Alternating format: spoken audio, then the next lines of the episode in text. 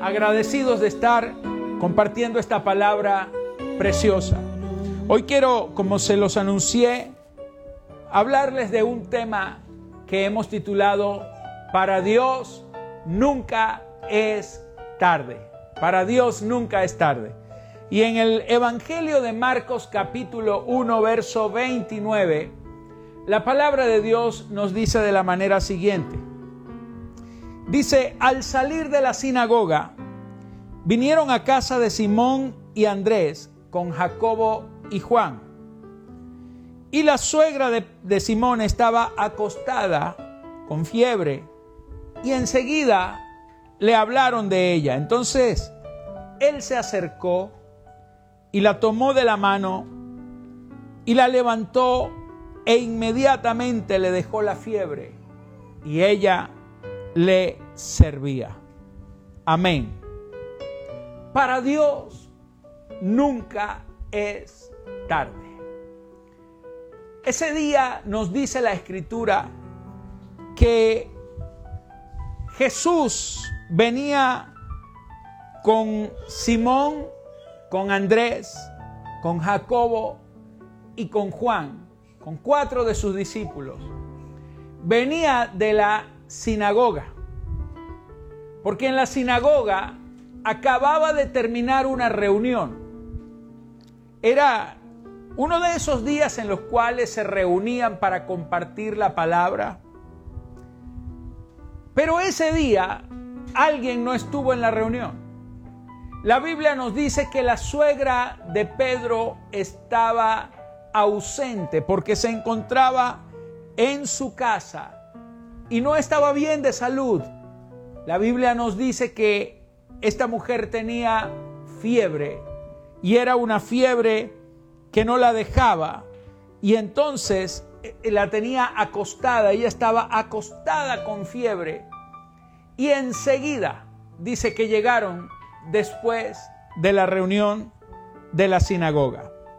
Ahora, muchas veces nos eximimos de los milagros más poderosos del Señor, porque pensamos que nuestro tiempo se acabó, porque pensamos que ya no hay más tiempo para hacer las cosas, porque pensamos que ya la oportunidad pasó y no la vamos a volver a ver. Mas sin embargo la escritura nos dice que ese día aunque la reunión había terminado, el dueño de la unción, el dueño de la gloria, el dueño de la gracia, el que tenía el poder para sanar, el que tenía el poder para cambiar las situaciones, para cambiar el curso de la historia, el que tenía el poder para sanar, el que tenía el poder para hacer un milagro, para producir lo que no existía, Jesucristo, el Hijo de Dios, el Hijo del Dios viviente, el Mesías, el Salvador. Él estaba allí. Se habría terminado la reunión, la gente estaría dispersa, cada quien se iría a su casa, quizás los rabinos, los maestros de la ley, los que estuvieron presentes dijeron, qué linda reunión, ya la reunión se terminó. Pero para Dios no se termina el tiempo. Para Dios siempre habrá una oportunidad de hacer algo nuevo. La escritura dice que Él hace cada mañana nuevas sus misericordias. Ese día para todos había habido una oportunidad, pero para la suegra de Pedro, ella no pudo estar en la reunión. Ella estaba en casa, postrada, con fiebre. Y a veces, señores, la oportunidad cuando nosotros pensamos que la oportunidad se nos va, que la oportunidad se apartó de nuestro lado, cuando pensamos que ya no hay más formas posibles de hacer las cosas, de que se produzca el milagro, cuando ya el reloj se agotó, el tiempo, cuando ya pensamos que el tiempo se nos acabó, es allí cuando Dios, cuando el Señor aparece con una oportunidad nueva, porque las oportunidades, señores, son de aquellos que las provocan, de aquellos que las buscan. La oportunidad nunca va a llegar por sí misma a su casa. Hay oportunidades que no llegan solas. Hay oportunidades que van a llegar cuando usted las provoca. Y ese día, escuche, lo primero que le quiero decir es que el tiempo no se le había terminado. Aunque la reunión se había acabado, aunque el culto había concluido, aunque la gente se había despedido, la unción seguía viva. La unción seguía allí en Jesús en espera de que alguien le creyera para que ella se pudiera manifestar. Hoy en esta noche yo tengo una buena noticia para usted. Quiero decirle que hay una oportunidad abierta para ti. Tu tiempo no se ha acabado. Tú no estás en el último estado. Siempre mientras respires hay una oportunidad del cielo, hay una oportunidad de Dios para ti. Y esta noche la oportunidad está tocando tu puerta. La oportunidad está hablándote a través de esta palabra, de esta transmisión. Y la oportunidad te está diciendo, yo estoy acá contigo. El Señor te dice, no he llegado tarde, he llegado en el mejor momento para provocar el milagro más poderoso en tu vida. Así que alguien necesita en esta hora creerlo, alguien en esta hora necesita levantar sus manos y unirse conmigo en el poder del acuerdo para decir, estoy en el momento correcto, con la oportunidad correcta, porque para Dios nunca es tarde. Alguien necesita decir amén, aleluya. Usted tiene que llevar la gloria de Dios a su casa. Usted tiene que abrir las puertas para que la gloria de Dios te visite. Usted tiene que provocar escenarios en los cuales Dios se mueva. Mira, no existen, señores, momentos más oportunos para que Dios se manifieste con su gloria, como cuando un hombre o una mujer le abre las puertas de su casa al Señor. Escuche, ellos llevaron a Jesús hasta la casa de Pedro. Ellos llevaron, Jesús estaba con su círculo de intimidad, con los discípulos más cercanos a él. Ellos no quisieron invitar a nadie más. Ellos solamente le dijeron al Señor, acompáñanos a casa, porque tú tienes que hacer un círculo de intimidad con el Señor. La manera de invitar al Señor a tu casa, la manera de invitar al Señor a tu vida es con la intimidad que tengas con Él.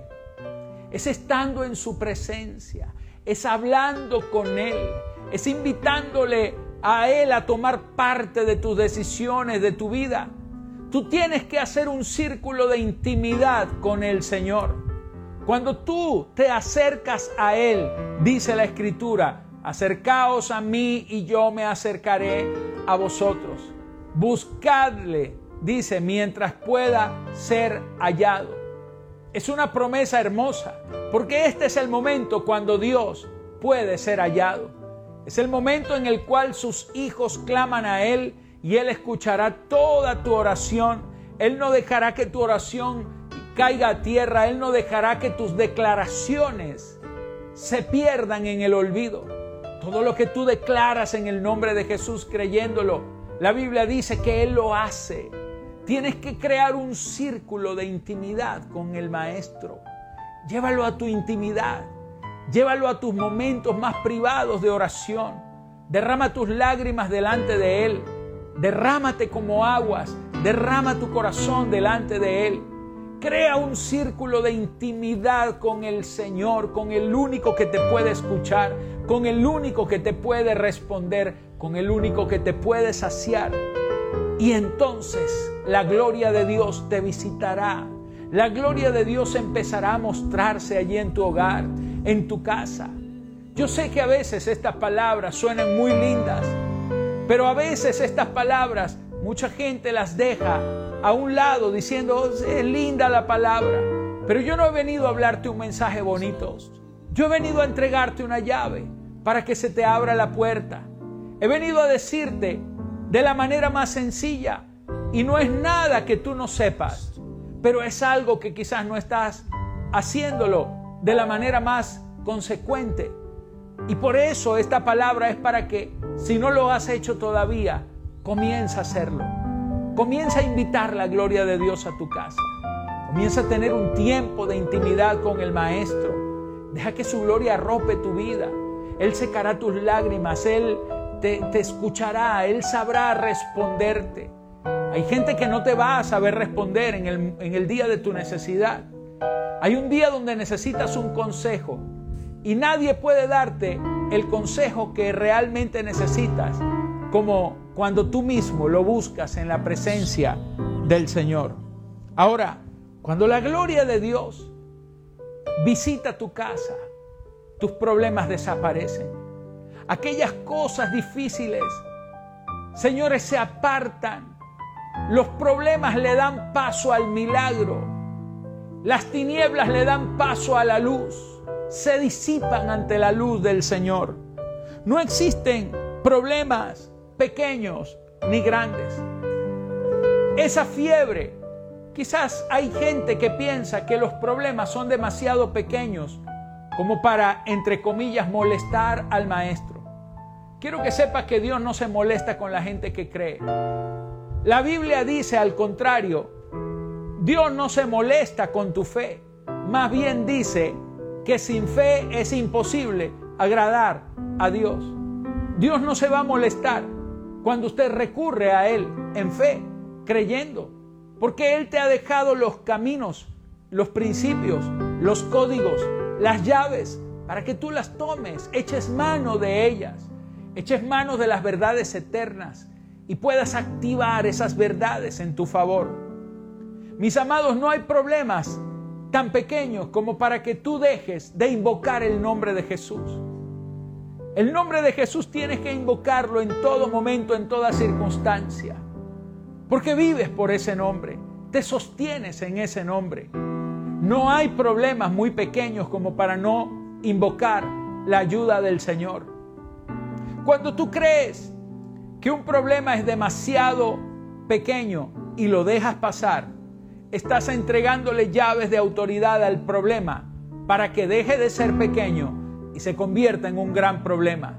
Si el problema es pequeño, solucionalo ya. No dejes que se acumule, no dejes que crezca contigo, no dejes que el problema crezca, tome fuerza y se haga violento. No permitas eso. Tienes que matar al león mientras está pequeño, porque cuando el león es demasiado grande puede devorarte. No dejes que las cosas avancen no dejes que los problemas que parecen tan tontos y tú dices, ah, yo no le voy a prestar atención a eso. No, los problemas no son ni pequeños ni grandes. Los problemas son cosas que necesitan una solución. Y si, necesitan solución es porque no, están resueltos. Y si no están resueltos es porque Dios no ha estado presente allí. Porque no has metido a Dios en, en esa ecuación. Tienes que meter a Dios en la ecuación de tus necesidades, de tus problemas, porque el Señor ha prometido ayudarte en todas las cosas.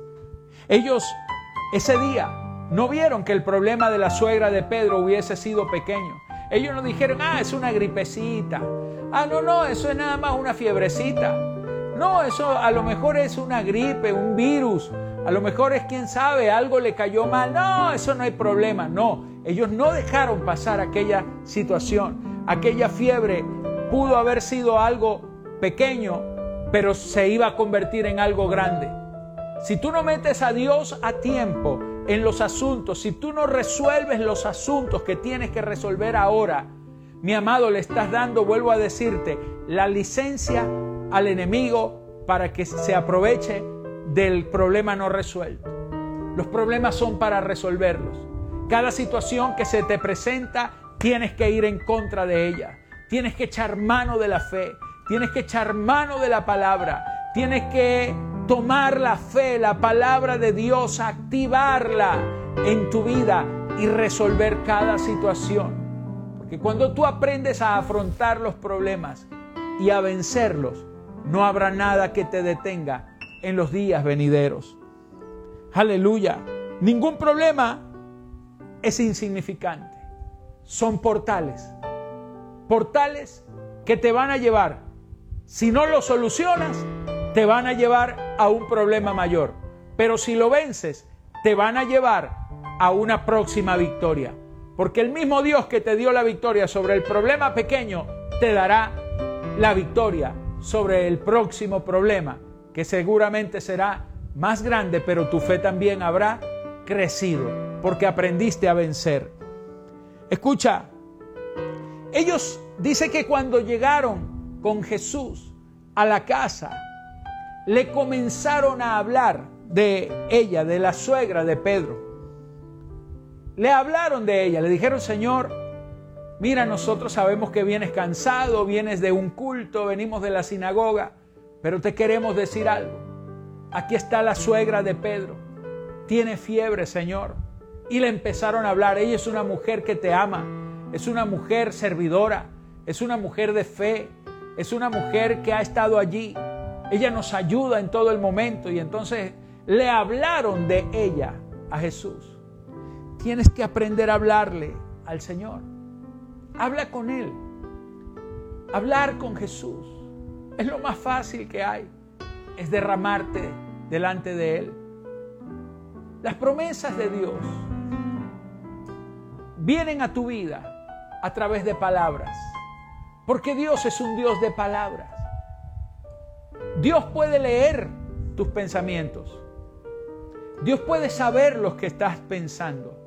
Pero Dios no obra por lo que tú piensas. Dios actúa por lo que tú declaras. Dios nunca se va a mover por tus ideas. Dios siempre se va a mover por tu confesión. Dios siempre se va a mover por lo que tú declaras. Me gustó algo que enseñé hace unos días atrás. Enseñaba el domingo pasado, creo, o antepasado enseñaba acerca, y quiero recordárselo, enseñaba acerca de la palabra confesar, la palabra homologeo, que significa hablar lo mismo. Cuando tú le hablas al Señor, no le hables de los problemas, háblale de lo mismo que Él habla, háblale en fe. Dios no habla el lenguaje de los problemas. Por eso, cuando usted a Dios le habla de sus problemas, usted le está hablando en un idioma que él no entiende, le está hablando en chino, en coreano, alguna cosa rara. Escuche, usted tiene que hablar el lenguaje que Dios habla. Y el lenguaje que Dios habla no es el lenguaje de la queja, no es el lenguaje del dolor, no es el lenguaje lastimero, la lástima, no. Dios habla un solo lenguaje. La lengua del cielo se llama fe. En el cielo se habla el lenguaje de la fe. En el cielo se habla todo es posible. En el cielo se habla de que todo va a resultar bien. En el cielo no hay lágrimas. La Biblia dice, y Él enjugará toda lágrima. Cuando usted llegue al cielo, lo que menos va a hacer usted allá es llorar, porque no le hará falta llorar. En el cielo no hay gente que llora. En el cielo está gente feliz que solamente hablan una sola cosa, el lenguaje de la alabanza y de la gratitud. El lenguaje de la gratitud es lo único que se habla en el cielo. Es dar gracias, es alabar a Dios y dar gracias. Ese es el lenguaje de los cielos. Háblele ese lenguaje a Dios. Homologeo, homológate habla lo mismo, legaliza tu hablar delante de Él. La Biblia dice, clama a mí y yo te responderé. Ellos le hablaron de la suegra. Ellos le dijeron, yo sé Señor que tú la vas a sanar. Ellos no le dijeron, ay, mira, que tiene fiebre, que se siente muy malita, ay, que está llorando, ay, que le duele acá, que le duele allá. No, ellos no le hablaron del problema, ellos le hablaron de ella, le hablaron de la fe que tenía, le hablaron de su servicio, le hablaron de su amor, hablaron el lenguaje del cielo. Clama a mí, dice el Señor, y yo te responderé. No dice piensa en mí y yo te responderé. No dice, medita en mí y yo te responderé.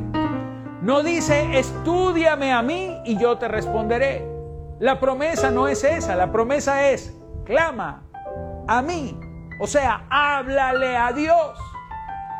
Habla, homológate, confiesa, declara.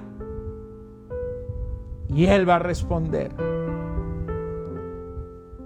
Jesús dijo, pedid y se os dará. Es decir, solamente se puede recibir lo que se pide. Si usted no pide, no recibe. Porque para recibir el principio es pedir. Pero después dijo, buscad y hallaréis. Porque la promesa es esta, que usted no va a encontrar nada si no la busca. Y luego dice, llamad y se os abrirá.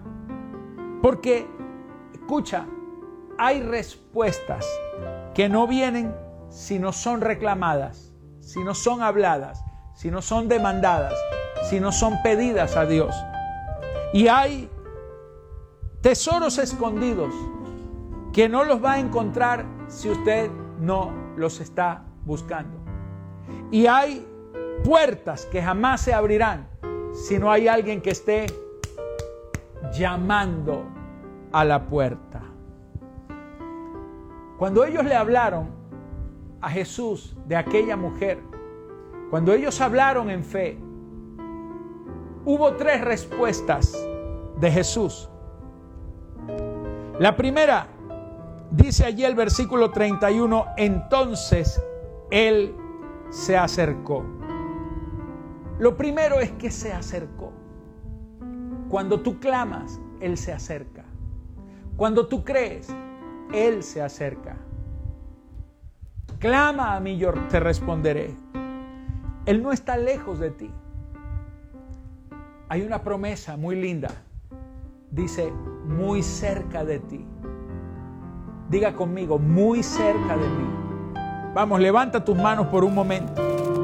Y repite esta palabra, muy cerca de mí está la palabra en mi boca y en mi corazón. Vuelve a repetir eso, muy cerca está la palabra.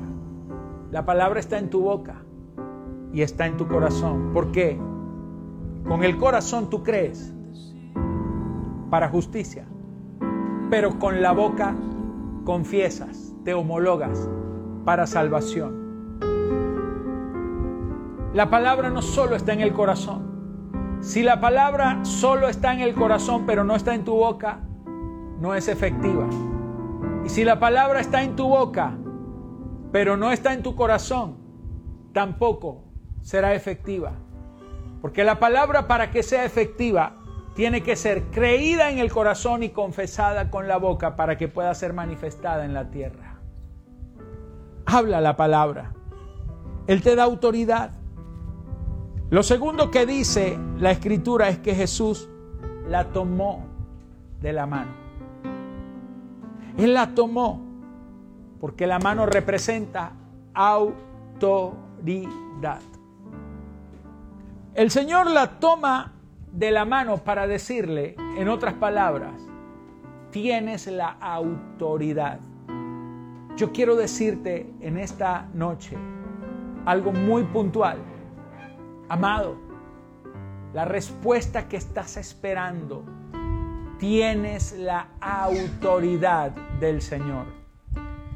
Tienes la autoridad de Cristo.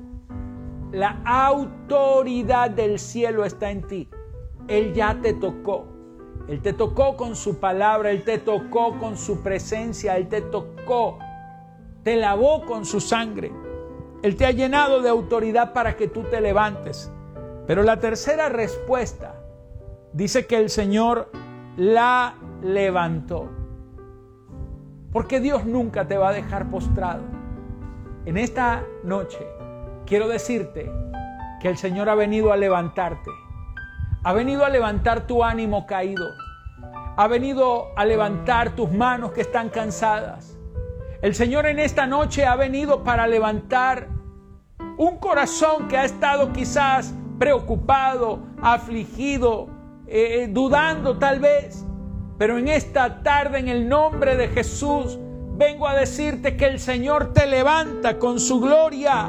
Usted nunca quedará igual como el día en que el Señor te encontró.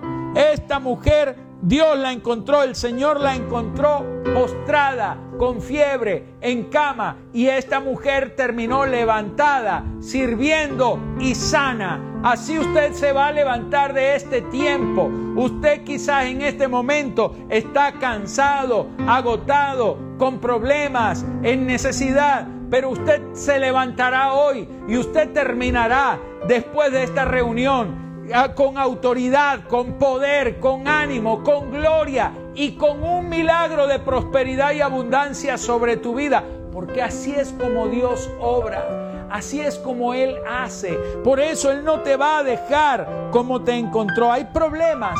Hay problemas que se van a ir cuando apenas te levantas.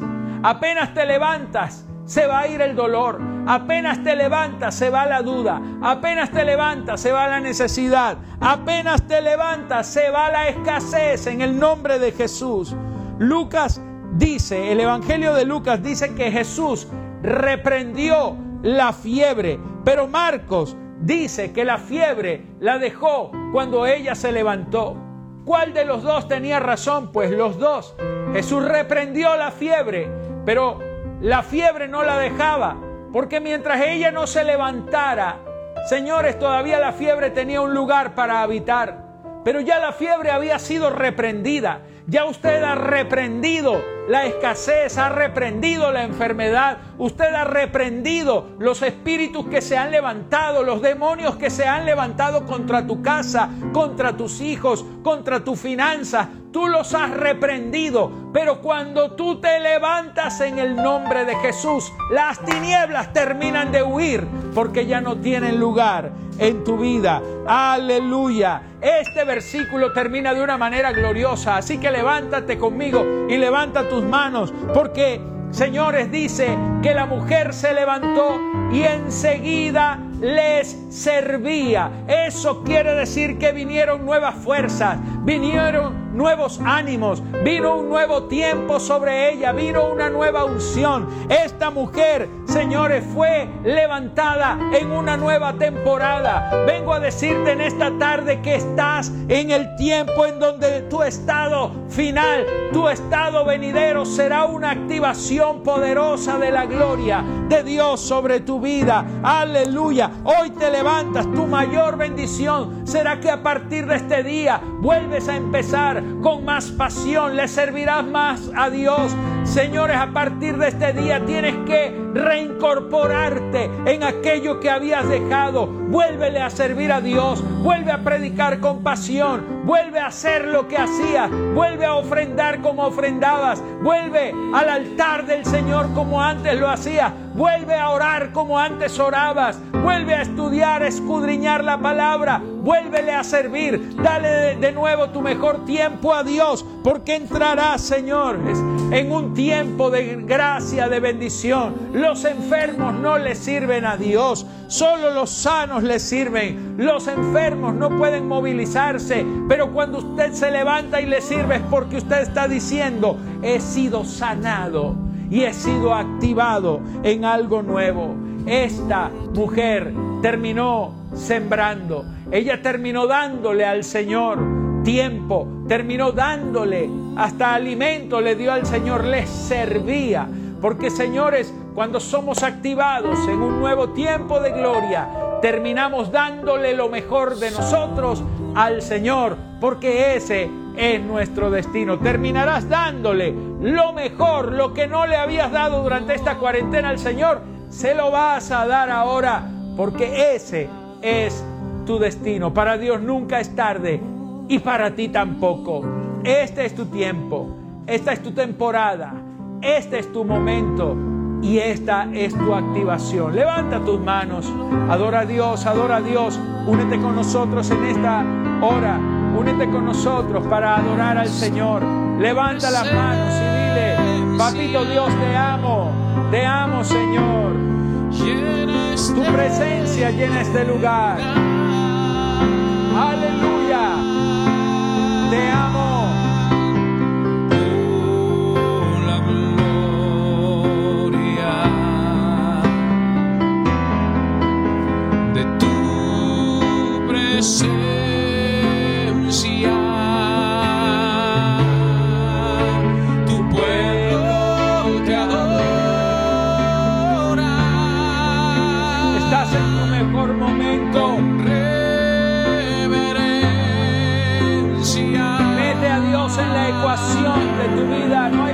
Pequeño.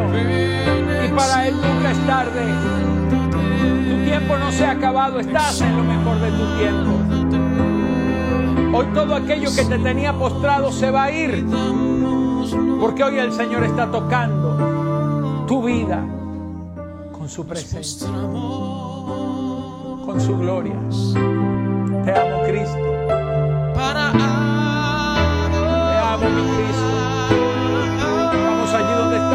Tu corazón delante de Él y dile, pues tu presencia está llenando este lugar. Te amo, Cristo.